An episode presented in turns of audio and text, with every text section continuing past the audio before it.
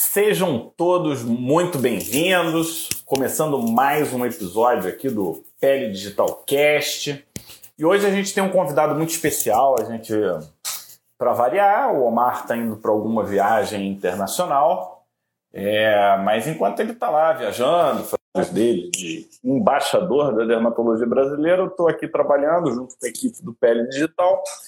E hoje a gente tem um convidado muito especial que já entrou aqui comigo, Fala Fred, doutor dermatologista, sabe tudo e vai substituir o Omar hoje, hein? Olha a responsabilidade. É, Fred, seja muito bem-vindo, boa noite. Boa noite, Fábio. Todos, isso não é justo, né? Falar que eu vou substituir o Omar, isso não, é, não foi o convite, não, gente. Eu vou participar. Nada, entrou aqui, meu amigo, entrou na arena tá pronto para os leões. É assim que funciona, sem pressão. Não, você, é um prazer tê-la aqui com a gente. E a gente vai falar de um tema, Fred, que, um, que podia, poderia ser história, né? poderia ser série, poderia ser do capítulo da história da medicina. Mas não, a gente está falando, a gente vai conversar sobre velhos inimigos, a gente vai falar de novos desafios. E Antes da gente entrar nos top 5, a gente vai manter, pessoal, a nossa estratégia de top 5. E, e você sabe qual que tem sido o desafio? É, doenças que a gente até nem estava dando tanta importância né, na, durante a formação, durante o nosso preparo como médico, está tá obrigando a gente a resgatar essas informações, né? e muitas vezes informações que vêm da década de 70 ou até antes disso, para a gente poder se preparar e para poder identificar, porque no fim você só faz diagnóstico daquilo que você conhece, né? E a gente já sabe que, principalmente no campo das doenças infecciosas, o diagnóstico precoce ele é um ele é mandatório, né? Você suspeitar logo e já montar a estratégia para não deixar aquele determinado agente se disseminar e espalhar. E com isso, mais uma vez, eu agradeço a presença hoje para a gente conversar sobre velhos inimigos, novos desafios, o tema da live de hoje. O Fábio, isso é muito bacana. É... Eu gostei muito aí de como é que você começou falando é, na dermato, assim, além das doenças infecciosas, na dermatologia é muito visual. Muitas das coisas, muitos diagnósticos, é, o visual é muito importante. E eu lembro na época que eu estudava para entrar na pós-graduação, eu gostava muito de ler os anais, ver aqueles, aquela, aquelas sessões de casos para diagnósticos, aquelas sessões de iconografia, e o tanto que eram coisas que incomuns, muitas vezes raras, né? E me ajudou muito, até desvendar alguns casos. Eu tive um caso muito interessante de dermatose por percevejo por simidíase que eu nunca tinha visto. Era muito comum antigamente. E, e, assim, o, que, o visual que me lembrou foi de um caso que eu tinha visto nos anais, né? Mas é muito preocupante essa questão dessas doenças emergentes, reemergentes aí, principalmente essas doenças que são completamente preveníveis, graves, né? E preveníveis com vacina. Esse, essa decadência da vacinação aí é muito preocupante, muito alarmante. É um tema muito interessante. Então hoje você é o nosso âncora. Você vai fazendo as perguntas e se eu souber eu respondo, senão a gente desenrola é, o assunto. Miriam chegou, o pessoal está na área aí, pronto para saber como é que estamos aí no nosso top 5 de hoje. O, o, o, pessoal, ele está treinando ainda, pessoal. Ele não está na, dinâmica do top 5. Você, você que faz a pergunta, eu que faço a resposta. Mas se quiser, eu faço a pergunta também, só para. Ô, Fábio, é, perdoa. Se você puder fa fazer as questões do top 5, eu acho que a gente pode bater no papo aí. É então, beleza. No top 5 de hoje, vai ser: o jogo acaba só quando ele termina entenda o contra-ataque da poliomielite. Será que ela pode nos derrotar? Essa é a grande pergunta, né? Eu, eu fui, lógico que eu fui dar uma, uma revisada no assunto, né? Não é um assunto que eu leio é, todo dia. O pessoal já sabe que a gente tem aqui um cacuete de doenças infecciosas, tem um cacuete de imunologia, mas eu não sou nem imunologista nem infectologista, eu sou dermatologista. Mas a, a poliomielite, ela praticamente ela foi reduzida encurralada a quase nada, né? E a grande pergunta foi como que essa doença ela conseguiu se reerguer? A gente vai falar aqui hoje do retorno da poliomielite, se é que a gente pode dizer exatamente assim, e como nós somos culpados por esse retorno e quais são as fragilidades hoje que as estratégias de prevenção têm em relação à prevenção de poliomielite, né? É, se eu fosse resumir tudo numa frase só, Fred, eu falaria: a culpa é nossa, só nossa, de mais ninguém, né? E eu, eu, eu gosto de trazer aspectos históricos e tem a declaração, foi uma declaração feita pela Organização Mundial de Saúde, foi em 1988. Eu coloquei nos nossos stories a, a chamada dessa publicação. E ela, essa publicação ela foi no quadragésimo encontro e eles estavam muito animados com a estratégia vacinal das Américas, né? é, implantada pela PARRO, né, a Organização Pan-Americana de Saúde, e com isso eles fizeram um encontro, uma publicação que foi o plano de erradicação da poliomielite para o ano de 2000. A gente está falando de 1988. A gente está falando de um ano em que a gente tinha 350 mil casos anualmente de poliomielite tá? Mas aí eu não estou falando de poliomielite identificado, eu estou falando de poliomielite paralisia flácida. Então, ó, 350 mil casos de paralisia flácida anual, que se baseava numa estratégia simples, tá? É, esse plano. Cobertura vacinal de todo mundo. Pô, aparentemente simples, mas é um compromisso complexo e a ideia é que em 1990 a distribuição de vacina pudesse já ter esse tipo de cobertura, né? Para quem não lembra, nas estratégias de saúde pública, de doenças preveníveis por vacina, a gente precisa da cobertura vacinal, e a gente está falando de logística, está falando de distribuição, a gente está falando de um processo de vigilância epidemiológica em que você faz o diagnóstico de forma precoce, identifica etiologicamente é, esses casos, que no caso da polio a gente está falando de paralisia flácida, e a monitorização dos esgotos. Por quê? Para quem não lembra, pólio, sabe o que significa pólio? Pólio, vários. De pólio. Não, pólio, polio. Pólio é... não é poli, é pólio. Ah, pólio? Não, qual que é o, qual que é o significado? Cinza. Cinza. Porque é um vírus que vai para a porção cinza da medula. Por isso que é poliomielite, que ele afeta a camada cinzenta da medula e do tronco. Então, é, é um nome anatômico. Né? É o nome do vírus. É, é anatômico, acho que é curioso. Então, ele é um vírus neurotrópico. Ele é da família dos enterovírus, então a gente já entende que ele é um vírus de transmissão fecal-oral, mas também ele é de transmissão respiratória. E isso tudo documentado. Para os dermatologistas que estão aqui na casa, Coxsackie é um enterovírus, né? Então, só para a gente lembrar disso. Ele é um bicornavírus, RNA, fita simples, e ele é enquadrado com uma enterovírus C. Oh, só um detalhe né, taxonômico. E, e tem três, três variantes do, do, do poliovírus, né? Dos vírus, vírus da poliomielite. E as vacinas iniciais elas, elas eram trivalentes para cobertura desses 1, 2, 3. A meta na época, Fred, era, uma, era que se, pelo menos 70% da população ela fosse essa cobertura realmente acontecesse, no mínimo para 70% da população. E, cara, aparentemente nós tivemos um resultado muito satisfatório. Primeiro que o, o vírus do pólio é um vírus que se enquadra como um vírus eliminável. Qual é o critério principal para você ter um vírus eliminável? Quantidade de hospedeiros. Então, hoje a gente sabe que infecção natural é só humana. Isso ajuda bastante. A gente tem experimentos em ratos modificados, em primatas, mas infecção natural só em humano. Então, isso é, um, é uma condição importante.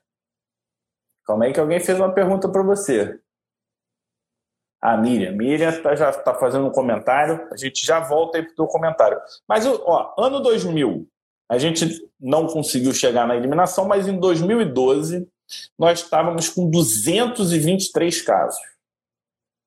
Tá bom, né? de 1988 para 350 mil para 223, a gente teve um, uma redução absurda. 2000. Como é que é? Esses dados do Brasil. Não, dados do mundo. Pra gente, então, exatamente, para a gente chamar a atenção isso da, da, da, equipe aqui, do pessoal. O último é. caso de melite que a gente teve no Brasil foi, se eu não me engano, em 89, foi isso, Fábio? Eu não lembro o ano, não, mas foi na década de 80. Certo. A gente teve uma queda muito grande com a vacinação. E só para você ter aqui uma ideia, tá? 2017, 20 casos no mundo, restrito a dois países. Apenas um subtipo. Então a gente está falando de Afeganistão com 12 casos, Paquistão com 8 casos. De todos os países do mundo, em 2017, a gente só tinha em dois países apenas um subtipo. Então, a gente está falando de uma eliminação de dois subtipos e uma restrição geográfica é uma quantidade altamente controlável. Falta pouco. Eliminamos dois sorotipos, restringimos para dois países apenas, né? Falta muito pouco. Só que não. Em 2017, no mesmo ano, apareceram mais 86 casos de poliomielite, 74 na Síria e 12 no Congo. Nenhum deles causados pela cepa selvagem. E agora? Então vamos deixar isso no ar? E o que, que, você acha da gente dar uma relembrada na clínica da poliomielite para o pessoal ficar atento? Então é uma infecção, é uma infecção viral que tem uma, um período de incubação de 5 a 35 dias, mas tem geralmente entre 9 e 12 dias é o, é o tempo, é o período de incubação. Classicamente, os quadros sintomáticos eles são divididos num período prodrômico, que é um quadro febril com sintomas inespecíficos. O que me chama a atenção é que pode ter dor abdominal, que é um sintoma é, curioso dura até três dias, tá? Pode ser um pouco mais, um pouco menos. Isso corresponde a 8% dos casos. E esse é chamado, é o que a gente chama de poliomielite abortiva. Acabou. Tem um percentual menor que evolui para poliomielite não paralítica. Então você tem esse período de três dias, aí você tem uma aparente melhora que vai variar de cinco dias, um pouco mais, um pouco menos. É como se você tivesse ficado bom e de repente você volta com o quadro febril de novo, 1 a 2% evolui dessa forma e geralmente esses pacientes têm quadro de meningite. Então, eles são o que eles chamam de poliomielite não paralítica, recupera, é um quadro mais intenso, mais grave, mas assim como outros enterovírus, você pode ter outras manifestações clínicas, como miocardite, por aí vai. São, são enterovírus, tá? Só que em mais de 90% as infecções passam despercebidas. E esse é um ponto que deve ficar na mente. Infecções que passam despercebidas, é, você não pode fazer vacinação só quando tem sintoma na área. Você tem que fazer uma vacinação regular e constante, porque senão você começa a ter pessoas doentes e transmitindo sem saber. Né? Então, esse é um ponto. E 0,1% tem paralisia franca. Então é muito pouco o quadro de, de paralisia, né? Então é uma doença que tem, inicialmente você tem uma inflamação muscular, mialgia, você pode ter alterações dermatológicas, na verdade você pode ter hiperestesia cutânea na área daquele músculo, né? Então esse é, esse é um quadro interessante, né, para o Fábio. Dermat... Ah. Queria dizer se esses quadros eles são mais graves nas crianças ou nos adultos? O que eu vi de diferença de criança e adulto é que adulto muitas vezes não tem um período de melhora, o pródromo vai direto para os sintomas neurológicos e mais graves. Eu, outra coisa que eu vi que é, o quadro muscular ele é, muito, ele é assimétrico, tá? E em criança, quanto mais nova, mais raro você pegar os quatro membros. Em adulto, você pode ter é, quadriplegia e, e, confundir, né? É, o que chama a atenção da doença muscular é que ela inicialmente é inflamatória e tem mioclonos, é, hiperestesia, mas rapidamente evolui como uma paralisia flácida. Ela não começa a paralisia flácida, ela evolui para paralisia flácida. E uma outra característica é que você não pega, tipo, toda a perna, você pega, tipo, uma parte do gastrocnêmio, uma parte da coxa, né? É, é uma coisa nessa, né, nessa pegada, né? Os reflexos tendinosos, inicialmente hiperativos, mas depois eles se tornam ausentes. Deixa eu ver se tem alguma característica que eu vou ter que colar, porque não é meu dia a dia, não. Tá, tá, tá, tá, tá, Os músculos proximais eles tendem a ser mais envolvidos, pernas mais do que braços. E é basicamente isso, tá? E aí, eu coloquei nos stories o, o, as pessoas, talvez muitos imaginem que aquela sequela, aquela perninha fininha, né? É, eu acho que o pessoal mais novo não viu, mas é, eu vi muitos, já, já não tem tanto, né? Mas se você voltar aí 20 anos atrás, você via várias pessoas é, com a perna fininha. Miriam, você conhecia pessoas com perna fininha? Miriam quer, quer ouvir você. É, fala aí alguma coisa, Fred. Você via, você chegou a ver várias pessoas com sequela de. O, Fábio, eu tenho uma área aqui da minha casa que trabalha aqui em casa que ela tem sequela de poliomielite. Uhum. Eu acho até interessante ela comenta, conversando com a minha filha. Uma vez a minha filha tem uma filha de 4 anos, vai, vai perguntar para ela, ô, ô, tia Terezinha, o que, que aconteceu com a sua perna? E aí ela falou que ela teve poliomielite, que ela não tomou a vacina quando ela era criança e assim até falando para minha filha eu acho muito interessante. Minha filha ela ela não, nunca tive dificuldade passou agora recente com a vacina, o kit de vacinação dos quatro anos né e ela sempre foi bem boazinha.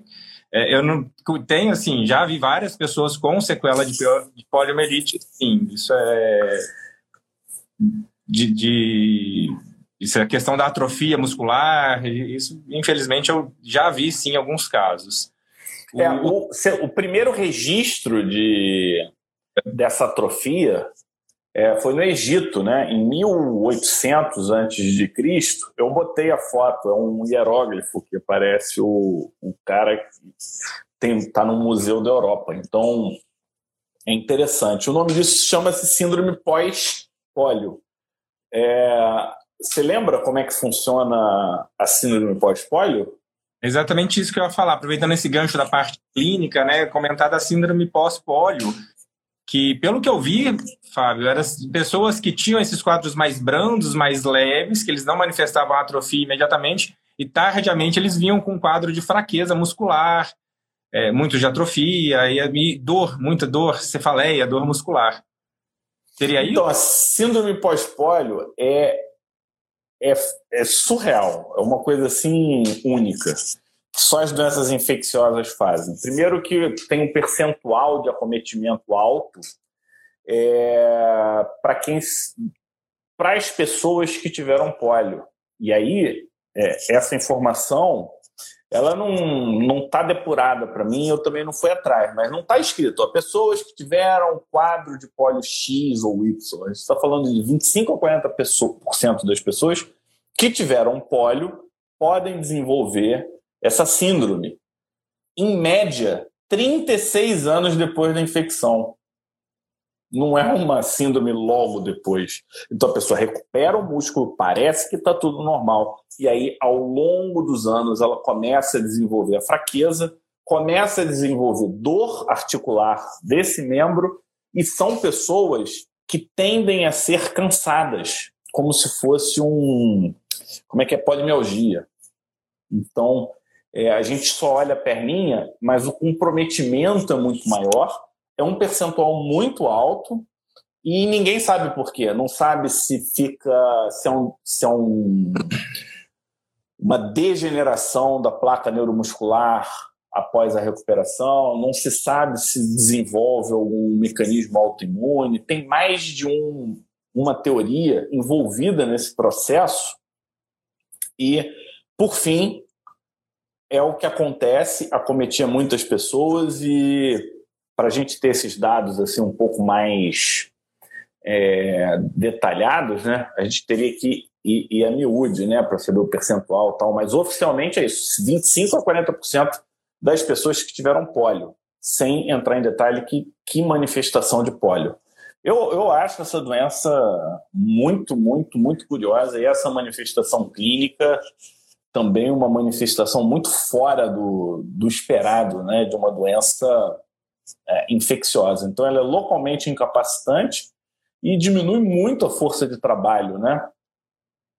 Tem 50. Ó, a, Lúcia perguntando se ela tem risco de ter pólio. Fica com a gente que você vai entender.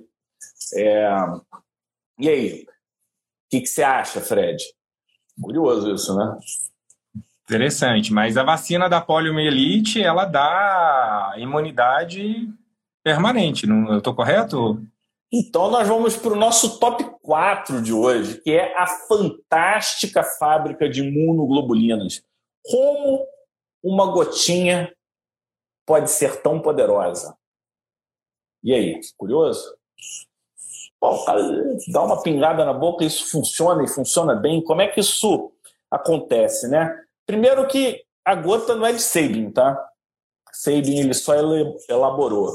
Quem que é? do drink de Koprovis que é a gota de Sabin, né? Essa é uma estratégia de imunização mucosa.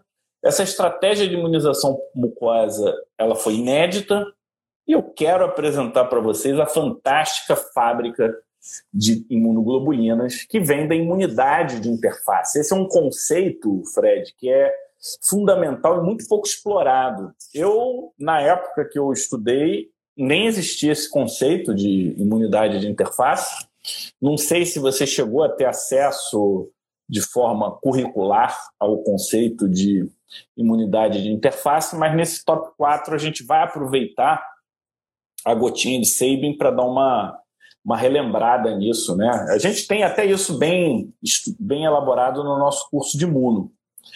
Porque foi antes de Sabin, foi um virologista polonês, ele estava radicado nos Estados Unidos, ele se chamava Hillary Koprowski, e ele, é, para quem não lembra, enquanto o Koprowski estava trabalhando, tinha, a primeira vacina de pólio não foi a do Sabin, foi a do Jonas Salk, que era injetável. Tá? E ele usava vírus morto. E o Koprowski ele pensou o seguinte: vírus morto não era tão bom Vírus vivo, teoricamente, tinha uma melhor imunogenicidade. Então, ele precisava, precisaria, na teoria dele, de menos reforço, vamos botar assim. E, e o segundo é que a administração oral de, de pingar ela seria de mais fácil administração do que a injetável. Duas ideias que faziam é, total sentido e ele desenvolveu isso em 1955. Salk. Ele lança a vacina dele, que foi aprovada pelo FDA. Koprovsky, em 1950, ele fez o teste, funcionou, aplicou em, em 20 pessoas, e ele é, demonstrou o surgimento de anticorpos, mas ela nunca foi aprovada pelo FDA. Tá? E a vacina de Salk, que era injetável, protegia contra os seis sorotipos, com duas vacinações, 90% dos vacinados, e com três doses, 99%. Então, nos estudos da época, a gente está falando de uma vacina altamente eficaz. Em 61, Sabin lança a versão da, da gotinha, né? E, e, essa versão da gotinha é a versão que vem e vai se espalhar por conta realmente da facilidade. A gente estava trocando é, injeção por pingar, né? As duas são trivalentes, mas a gente ainda não conhecia o conceito de imunidade mucosa. E a imunidade mucosa, ela nasceu, lógico que mais de um pesquisador, mas eu gostei da história de um tem um artigo autobiográfico, é, o cara chama-se Thomas Tomasi.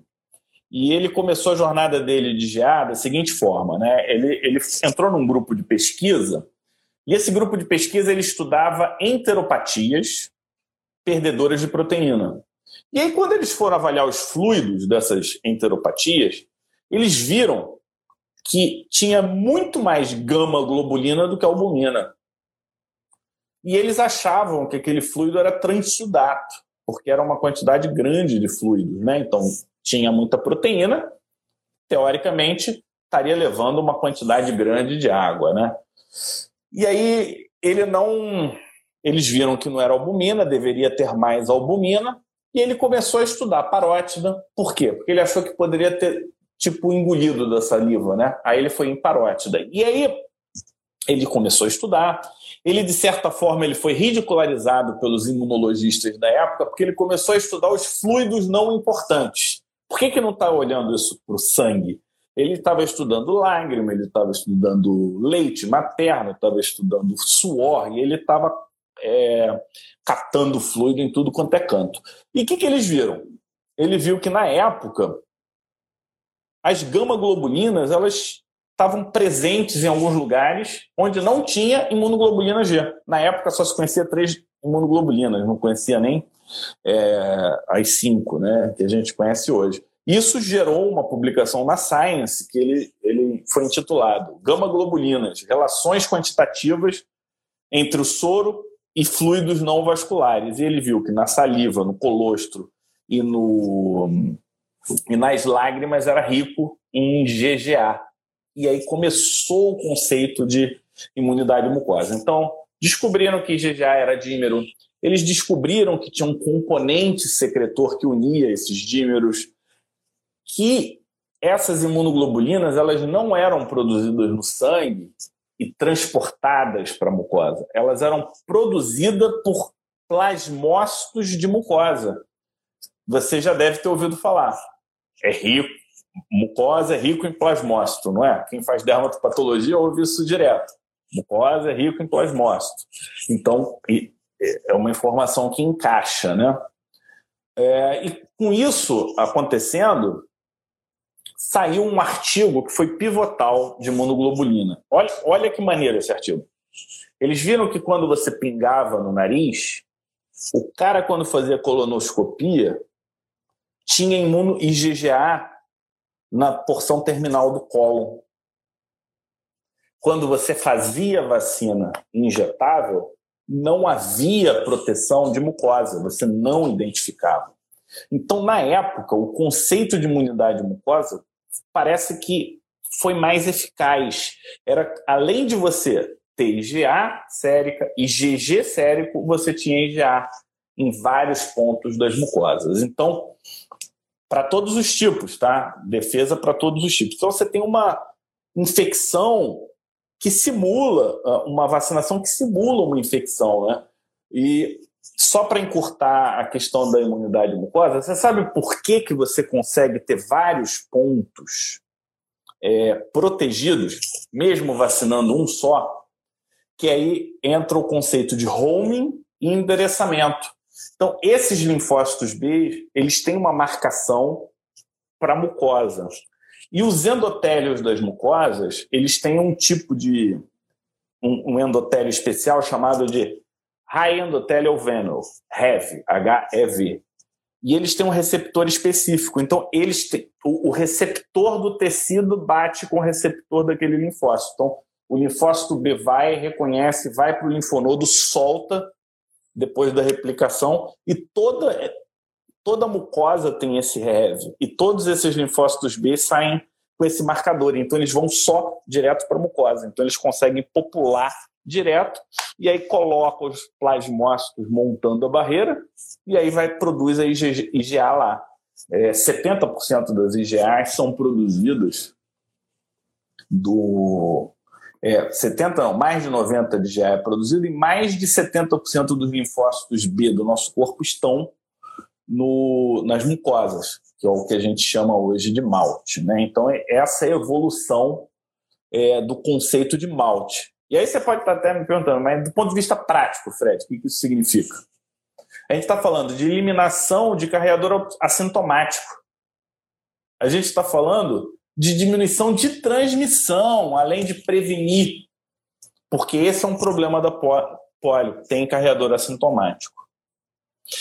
E no Brasil, como é que está o esquema vacinal hoje? Hoje, o esquema vacinal ele funciona a primeira dose com dois meses a injetável, e dois reforços com oral, mais os reforços né, que você pode ter 15 meses, 4 anos de idade e campanhas. Então é assim que funciona.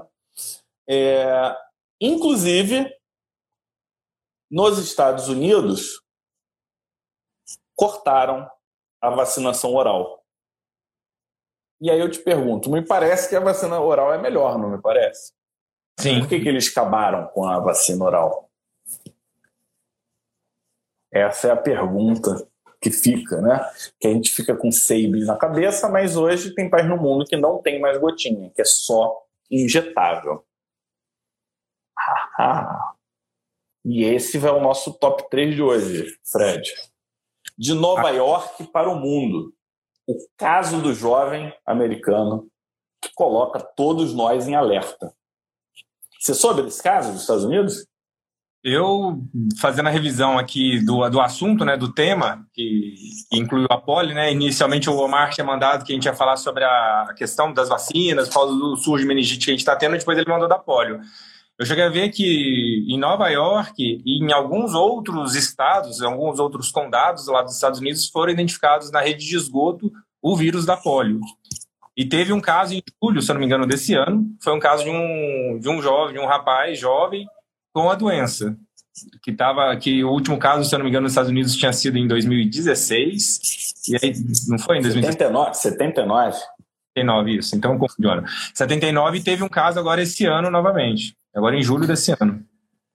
É, e oficialmente, né, a gente teve. É, em 2015, oficialmente foi declarada extinta a cepa 2, tá? é, o que... Tá aí que você comentou isso daí, o pessoal tem perguntado, teve mais uma pergunta aqui no, no chat. Hum. Tá, tá, falando aí vários tipos de poliomielite, é só para o pessoal entender, a gente tem mais de um tipo de vírus, né? É uma doença só que ela, ela pode ser causada por, por três tipos de vírus, né? E esses vírus, eles darem a mesma manifestação à, doença, provocar a doença de poliomielite. É, clinicamente, o, a, as infecções por vírus de polio selvagem não tem diferença, né? Então, mas a gente vai elaborar um pouquinho aqui o que o, que o pessoal é ansioso, o pessoal quer o fim da aula antes dela terminar. O, o que que, que que acontece, né? Quando a gente quando que o seu problema tor se torna nosso? A gente está falando de um contexto em que o mundo praticamente eliminou polio e ficou lá em dois, três países solto, um na, na África, outro no Oriente Médio, tá. Então não é mais meu problema, né? Mas no caso da polio, esse problema se torna nosso, porque em 2015 a cepa 2 foi eliminada. E aí o que que acontece? Para a gente aumentar a eficácia da cepa 1 e cepa 3, nasceu a, a, a vacina oral bivalente, 1 e 3 porque você aumentaria a eficácia é, contra esses subtipos, tá? Então vamos, antes da gente elaborar, e o pessoal está perguntando, né? Vamos entender os tipos de infecção e o que, que aconteceu nos Estados Unidos. Então, em 79 foi o último caso de pólio é, selvagem, é assim que eles chamam.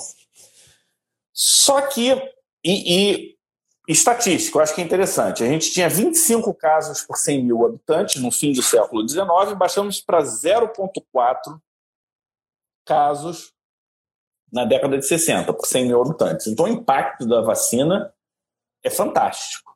É uma vacina que realmente funciona. Mas depois do último caso de 79, a gente começou a ter 10 casos por ano até 1997. E aí, depois de 1997, a gente parou de ter caso. Então, quer, sabe o que, que houve? Eles trocaram a vacina oral pela vacina injetável. Tá? É, e aí é importante a gente entender os outros tipos de infecção associados a pólio. Porque a vacina oral, apesar dela ser, ser mais eficaz, ela é, simula, né, como se fosse uma simulação da infecção natural. O vírus, em alguns raríssimos casos, ele consegue se tornar neuroinvasivo. Muito raramente. E isso é o que eles chamam de poliomielite paralítica associada à vacina. que é um risco. Então a infecção ela acontece depois da modificação do vírus, que ele se torna patogênico após a infecção. Isso pode acontecer em imunossuprimidos, principalmente deficiência de linfócito B, que vai se vacinar, e isso pode acontecer com pessoas que entram em contato que foram vacinadas sem terem sido vacinadas. Então, se eu me vacino com a gotinha e você não se vacinou, o vírus ele pode se tornar patogênico, mas não me, eu me tornar sintomático, mas eu passar a doença para você. Tá? E esses são os dois subtipos do que a gente chama de poliomielite paralítica associada à vacina. Existe um terceiro tipo, que é poliomielite derivada de vacina, que é quando você não identifica a fonte, você identifica geneticamente que é uma das cepas usadas em vacina e normalmente a identificação em esgoto. Então, é, é essa diferenciação. Em inglês vira VAAP ou VDPP. Então, isso, é, isso é legal para caramba a gente entender, não é? Sim. E isso começa a fazer sentido o esquema vacinal do Brasil, não faz? Porque como é que é a nossa primeira vacina? Injetável. Então, quando você faz a primeira injetável e depois você faz oral, não tem relato de doença oral pós vacinação injetável. Então você, você tipo a vacina protege da própria vacina, né? E em Nova York o que aconteceu? um adulto jovem desenvolveu um quadro, esse quadro ele teve fraqueza bilateral, ele foi internado, não, não acharam outras causas, no fim era um poliovírus do tipo 2, foi identificado nas fezes. E esse vírus ele foi identificado de alguns condados lá próximo, né, é, no esgoto. E parece que isso aconteceu pelo seguinte: é, pessoas de outros países que se vacinaram contra uma variante da vacina que é só contra o subtipo 2 e levou para o esgoto americano. Então, o que, que, que, que é o ponto de fragilidade aí? A baixa cobertura vacinal, associado a diferentes estratégias vacinais em, em vários países do mundo, faz com que você tenha uma circulação de vírus modificado e a pessoa exposta, o que, que, que ela pode ter? Ela pode ter a doença. A diferença é que a transmissão e toda a parte epidemiológica associada a esse processo ela é, ela é muito menor do que a infecção selvagem, tá? Então esse é um, esse é um ponto. E quando você vai na parte de cobertura vacinal lá nos Estados Unidos, o que, que eles veem? 60% de cobertura vacinal, 67% de cobertura vacinal, e dependendo do, do, da região, do código lá que eles chamam, 37% de cobertura vacinal contra pólio. É, eu não entendi a pergunta, não, Miriam. Fábio conta sobre norma, norma vacina oral versus injetável. Você entendeu a pergunta? Eu acho que é quem se tem alguma contraindicação, será? Quem tem indicação de tomar a vacina? Não entendi também. E é, e, e aí cê, eu queria só, enquanto a gente tenta entender a pergunta, qual que é o problema dos países que não usam vacina oral? É que eles não conseguem impedir a transmissão assintomática das variantes de vacina, porque eles não têm proteção mucosa. Então, esse é um ponto de fragilidade. Então, você pega um país sem proteção mucosa, com uma cobertura vacinal baixa e alta entrada de imigrantes, acabou.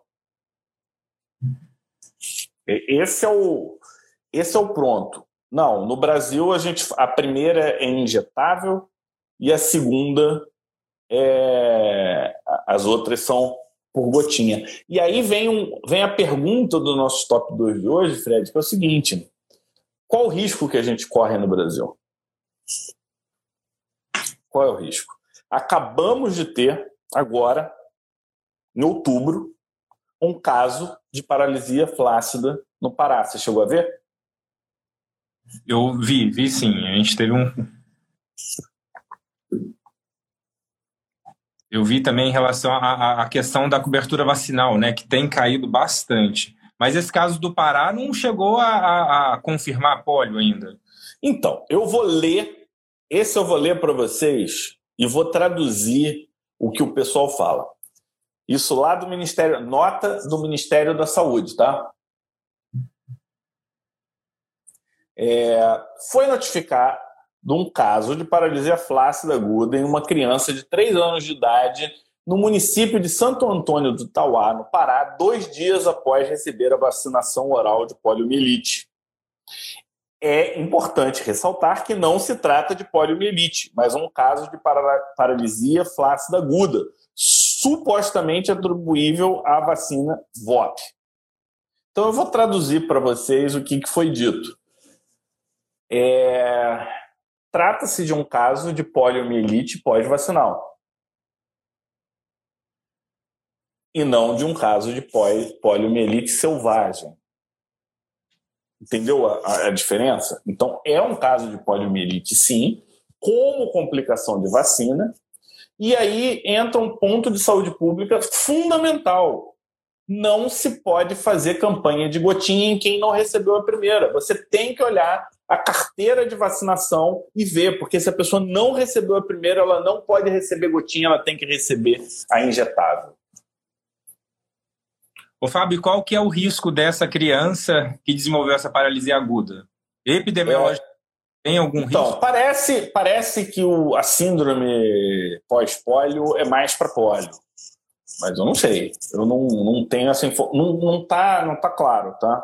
Isso não mas eu também não tive tempo para ver detalhes, detalhes, mas não é uma coisa é, muito clara, mas me parece que é mais tranquilo e o risco é, é, é menor. A Juliana está falando, é exatamente isso que está é, o reforço, né? 15 meses, 4 anos, mas a gente precisa checar se teve mesmo a primeira dose. Eu acho que esse é um, é, essa informação tá claro, né, pra gente. Fica é, tranquilo. Aí vamos lá. Na caderneta da vacinação da criança não consta re registro de vacina inativada de poliomielite, que é VIP, que é injetável, que deve ser administrada anteriormente à VOP. Então o Ministério da Saúde sabe disso, é óbvio que sabe disso, porque não é nenhuma informação secreta, tá?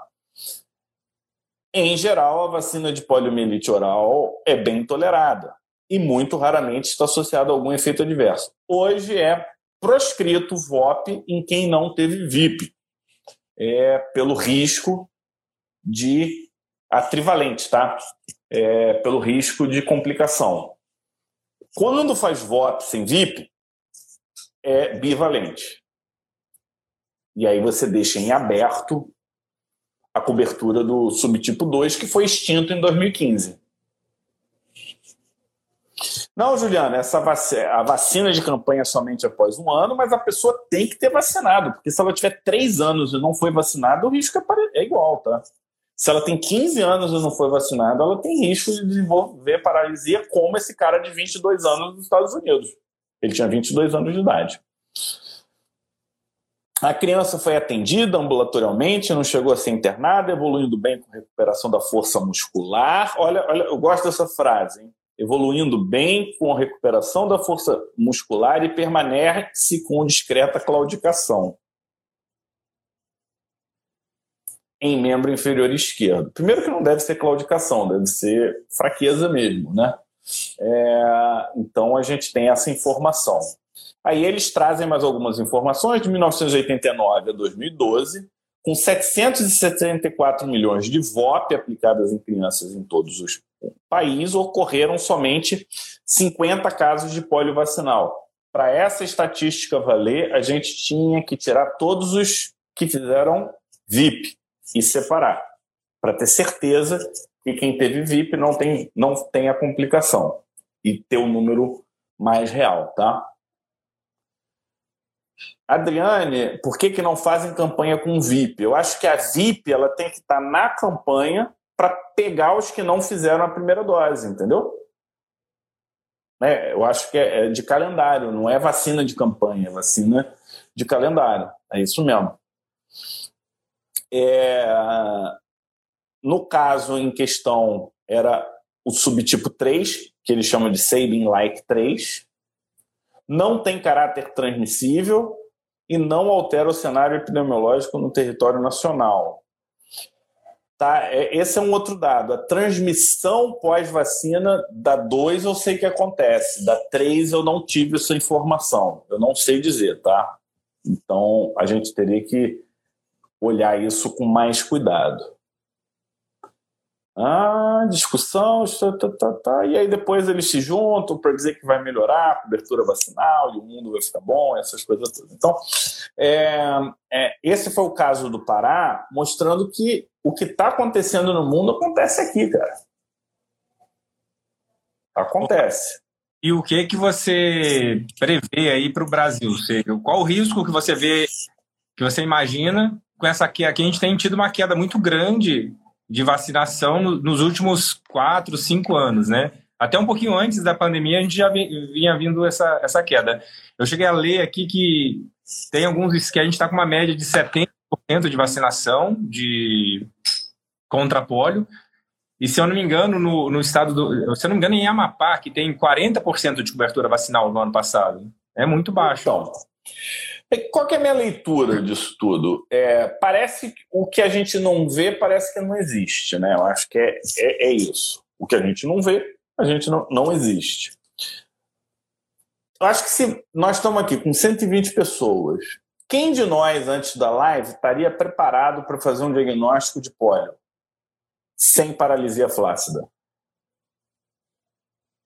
Eu acho que são não. aqueles que vão rodar pronto-socorro aí, vão rodar atendimento. Exatamente. Não vai dar diagnóstico. É, então, esse é o primeiro ponto. A gente não está preparado para dar diagnóstico. Se a gente está falando aqui de 50 casos de polio vacinal, eles estão falando de 50 casos de polio vacinal com paralisia flácida.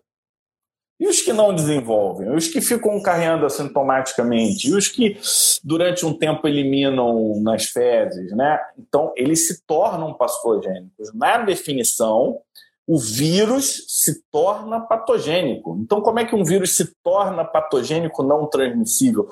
Essa é uma informação que não bate. Tá? Então, é, aqui ficou nebuloso. E a gente sabe que a partir daqui, as informações a gente tem que ter muito cuidado, porque naturalmente as pessoas já são antivax. A gente tem grupos antivax. Então a gente mesmo fica assim, cara, como é que eu vou falar de complicação de vacina se quando a gente fala coisa boa, só 70% vacina? Imagina falando das possibilidades ruins. Mas se você entender que no cenário atual tudo funciona bem, eu acho esse esquema vacinal do Brasil o melhor dos que eu vi, tá? É, a, a Grace está perguntando, mas não é obrigatório VIP antes da VOP? No calendário vacinal, sim, mas não está. Não tá, a, a pessoa que está pingando na boca, será que ela foi treinada para. E ela sabe que se ela pingar naquela criança que não recebeu a vacinação injetável, ela vai estar tá podendo causar mal? Ela sabe disso? Não sei, não sei se. Eu, eu não faço treinamento então eu não, não sei como é que funciona, mas então eu não posso falar, é, para a gente não cometer nenhum, nenhuma injustiça aqui e falar uma coisa que a gente não sabe. Se alguém daqui souber, né, pode até ajudar a gente. Dois. Isso assim, o que eu cheguei a ler sobre é que isso é passado sim, até vi algumas reportagens, é, entrevistas de pediatra que tem esse treinamento. A questão é ter o treinamento, ter esse conhecimento e aplicar, né? Então isso é a prática. Se está tendo caso, provavelmente o pessoal está passando batido.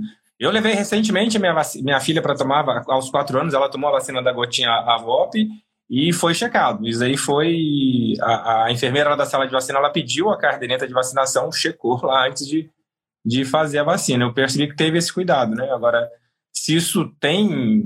Se acontece sempre, é outra questão. É, eu. eu o Brasil tem uma experiência de vacinação muito boa né? É, então, no geral, eu acho que a gente faz certo. Pode ser que escape é, em qualquer lugar, né? No teu consultório escapa informações. Então, não acho que do ponto de vista macro isso seja um problema do país, porque se fosse, provavelmente a gente teria isso numa escala muito maior do que está acontecendo. Eu, sinceramente, confio no, no, planejamento e toda vez que eu olho as doenças que eu dou uma olhada em relação à, à estratégia vacinal, eu acho que o Brasil funciona bem, tá? Então, não, é, nesse quesito, eu confio bem. Os nossos pediatras eles são muito bons em calendário vacinal, então, no, no geral, eu fico relativamente tranquilo.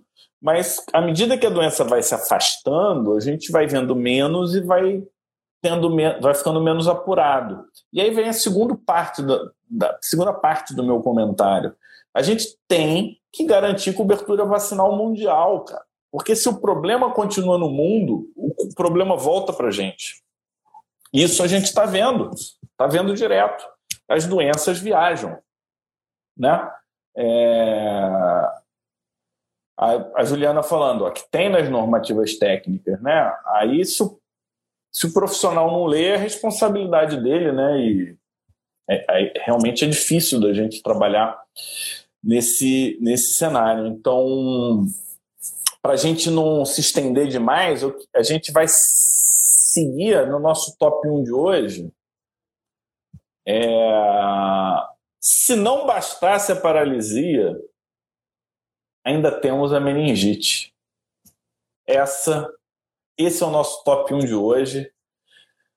E o, ainda bem, eu vou te falar que ainda bem que o Omar não veio hoje, não, porque quando fala de vacinação, ele, ele esquece o lado técnico e ele vira tipo um padre e começa a pregar a favor das vacinas. Eu, eu, eu tenho uma visão um pouco menos radical. Eu acho que tudo se baseia em, em educação e informação, sabe, Fred?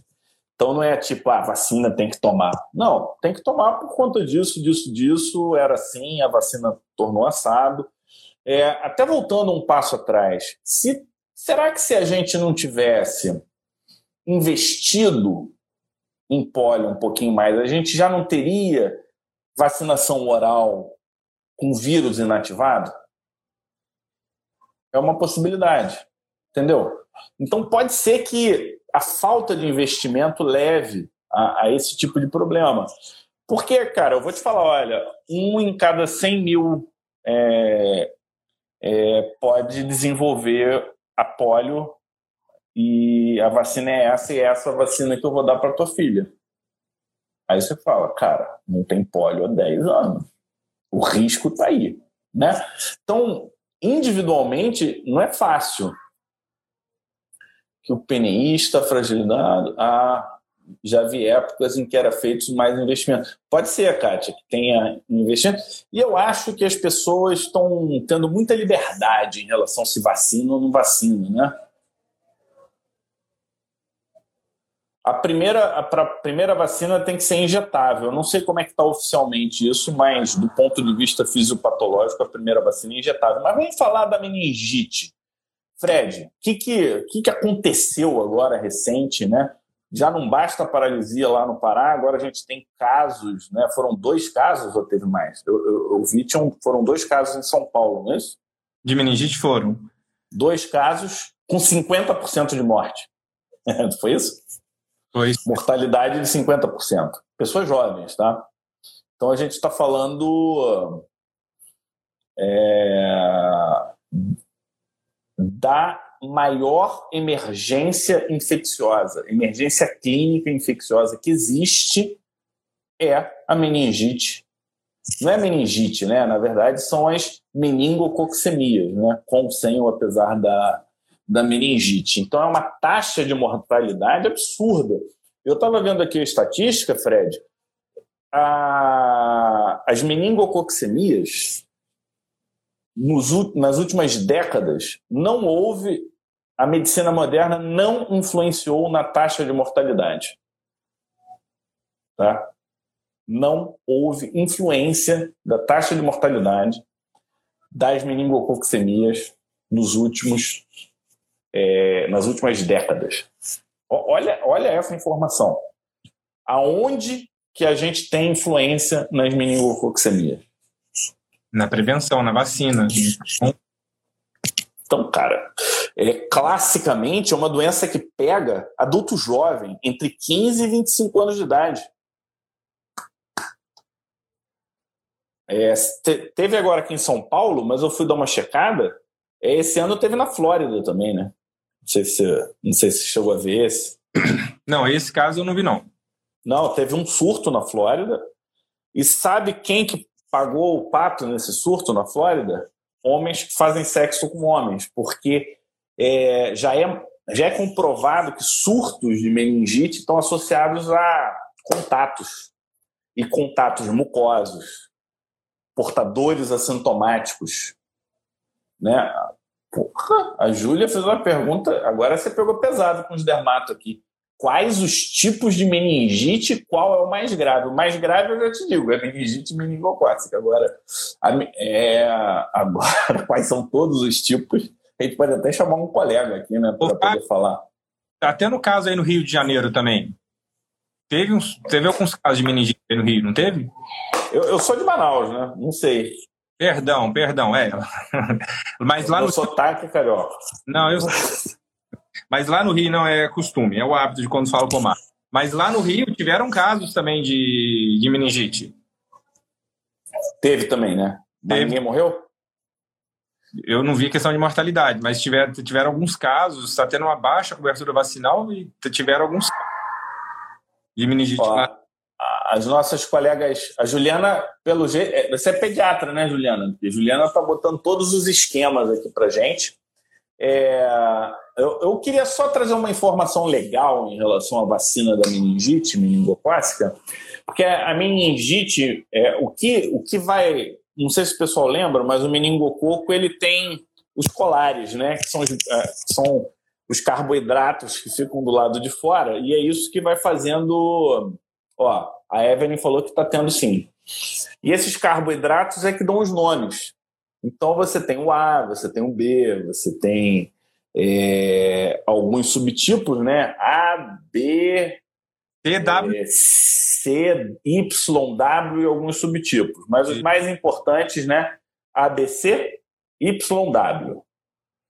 O B não está nessa quadrivalente. Então você tem o B, uma vacinação à parte, e todos os outros juntos.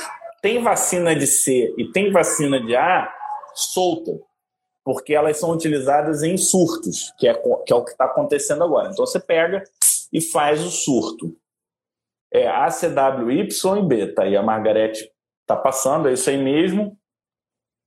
É, eu acho que, eu não, não chequei, mas é possível que na vacinação agora a cobertura seja de C e a meningite C é a que está acontecendo. Mas o, o que está o, o interessante é que essas vacinas é o que a gente chama de vacina conjugada. Você lembra como é que funciona a vacina conjugada? Então você pega lá o, o meningococo, só que, só que você botar ele muito inteirinho é perigoso. Então o que, que você pega? Você pega o meningococo para a parte antigênica do meningococo, só que você pega um colar imunogênico de outro bicho. Então você pega do. Basicamente, o pessoal pega da difteria, tá? Mas pode pegar da, do tétano também. Então você pega o colar da difteria para aumentar a imunogenicidade do arcabouço é, é, do meningococo. Isso é o que a gente chama de vacinas conjugadas. E esse é, é a lógica desse tipo de vacina. E aí você consegue misturar mais de um subtipo antigênico, porque você aumentou a resposta. Então, o, o primeiro ganho de resposta que a gente teve foram os adjuvantes, basicamente alumínio. Né? Então, você pega uma vacina que tem uma imunogenicidade qualquer, põe um adjuvante, aumenta a imunogenicidade. Mas para alguns isso não funcionou legal. Eu acho que a primeira vacina que veio é, com esse colar de, de. É como se fosse um bombom, né? Você dá, dá um, um, um, docinho e aí o sistema imune fica mais animado, gosta mais, aí vai lá e, e fica mais empolgado. E é isso que acontece. Eu acho que foi hepatite B a primeira que teve conjugado, mas eu não vou lembrar não. Quem for, quem foi expert de vacina aí pode pode me ajudar nesse processo. Agora, a grande mensagem aqui é que no mesmo mês, duas doenças preveníveis estão acometendo e no caso da meningite estão matando desnecessariamente, Fred, é desnecessário. É o que? É, é, ignorância? É falta de acompanhamento? É desleixo? É, o que, que, que, que precisa para a gente poder é, não ter dúvida naquilo que a gente tem certeza, né? Algumas, essas vacinas não tem dúvida. O risco-benefício já está estabelecido. Ó, em São Paulo, aqui alguém está passando ali, ó, 58 casos isolados esse ano e 10 mortes. Então é muito mais do que eu li aqui, tá? Conta homeopatas contra vacina tal. É, eu queria teu comentário, né? Você que o, você vai ter que ser o nosso Provax aqui, já que você está substituindo o Omar hoje. Fábio, a questão do, movimento já que é o movimento anti-vacina. Esse movimento ele começou lá na Europa no final da década de 90, se eu não me engano, né? Aí partiu para os Estados Unidos e chegou aqui no Brasil. O que eu vi, né? Eu li, assim, muitos pacientes já chegaram para mim perguntando essa questão da Covid, principalmente, né? Que eu acho que o, o grande boom que teve desse movimento anti-vacina aí foi com essa. Com a, com a questão dessa última pandemia nossa. E muitos pacientes me perguntam se eu era a favor ou contra a vacina e se eu já tinha ouvido falar que a vacina causa um. Então, eu, sim, eu, eu não tinha lido um estudo, tem, é, é um, se eu não me engano, é um cientista, hum, esqueci de onde que ele era lá, que ele escreveu um trabalho em 98 é, linkando a vacina da triple com surtos de autismo, com casos de autismo, né?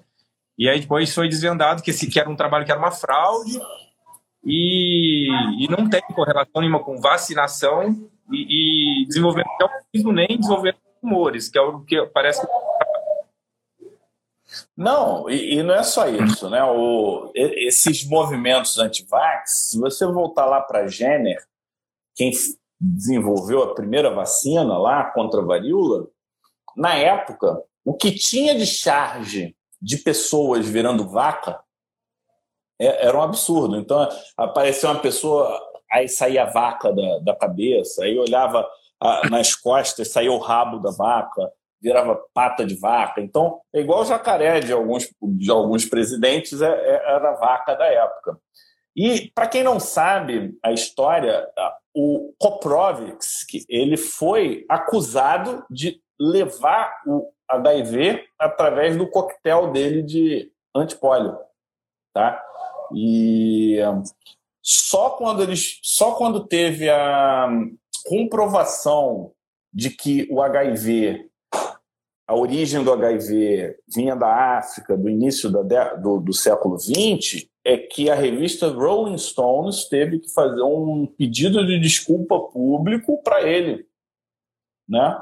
que foi um cara que deu pontapé para o Sabin desenvolver a vacina que desenvolveu, que quase foi a segunda doença a ser eliminada, doença humana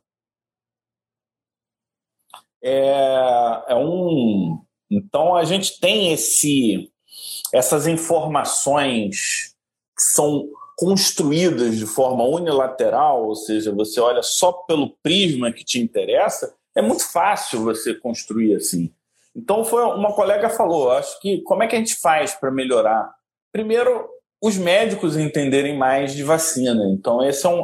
Por isso, pessoal, que a gente tem esse movimento do nosso do, do curso de imuno, né? Porque precisa entender imuno. Você não consegue. Eu estava refletindo, eu falei, cara, por que, que quando eu era estudante de medicina eu achava a vacina tão chato? Você sentiu que o meu chato foi enfático aqui? Chato. Porque era decorar calendário vacinal. Que, como é que foi o teu estudo de vacina? Tinha que decorar calendário vacinal. que... Decorar calendário vacinal. Porra, ninguém aguenta isso. Decorar calendário. Aí você começa a entender que vacina é uma formulação que leva em consideração mecanismo fisiopatogênico, reconhecimento de antígeno, estímulo de resposta, é, porra, é uma ciência fantástica. E é reduzido a decorar calendário vacinal. Ninguém aguenta calendário vacinal. Não assim. Pediatra sabe o calendário vacinal porque ele faz isso no dia a dia. Pô, mas você decorar isso de porra, calendário vacinal, calendário vacinal, tá lá, tá escrito. Então, é muito mais, lógico, Margarete mandando bem aqui, ó, muito mais que entender calendário. Porque calendário vacinal não precisa da gente. Já está escrito, pô. Você não precisa ir no pediatra para seguir um calendário. Você recebe o calendário, vai lá, ó, dia tal, vou vacinar. Entendeu? Não é isso. Então, eu, eu acho que o, o nosso erro começa aí. A gente não aplicar o conhecimento na nossa rotina de forma que valha a pena entender aquilo. E, e aí eu vou te passar, né? Como professor, eu vou te passar. O nome disso é o, conce o conceito básico da andragogia. O conhecimento tem que fazer sentido, porque o adulto, diferente da criança, ele não aprende qualquer coisa, ele aprende aquilo que interessa a ele. Então, se o cara não enxergar nenhum sentido, ele não vai aprender. Ele vai se fechar. Quantas vezes você foi assistir uma aula e falou, ah, isso eu não gosto.